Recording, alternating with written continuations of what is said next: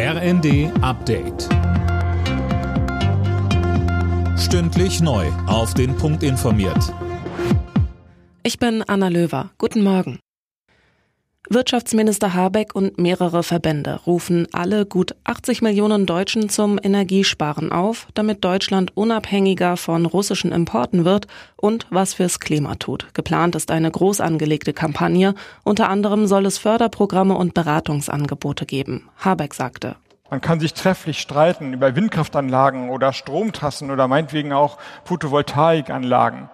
Aber die eingesparte Kilowattstunde, die sieht man ja nicht. Also es ist vergleichsweise schwer, ein Bewusstsein dafür zu erzielen, die Aufmerksamkeit, die wir gemeinsam der Energieeffizienz, der Einsparung entgegenbringen müssen, sie muss deutlich höher werden.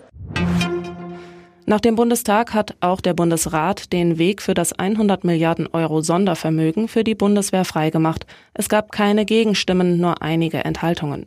Die Länderkammer hat außerdem grünes Licht für die Erhöhung der Renten und des Mindestlohns gegeben.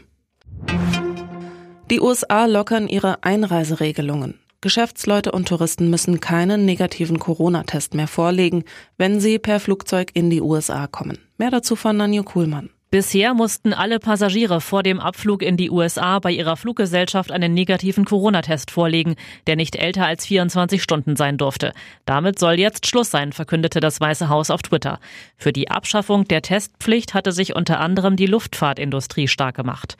Die US-Regierung und die Bundesstaaten hatten in den vergangenen Wochen nach und nach die Corona-Restriktionen gelockert.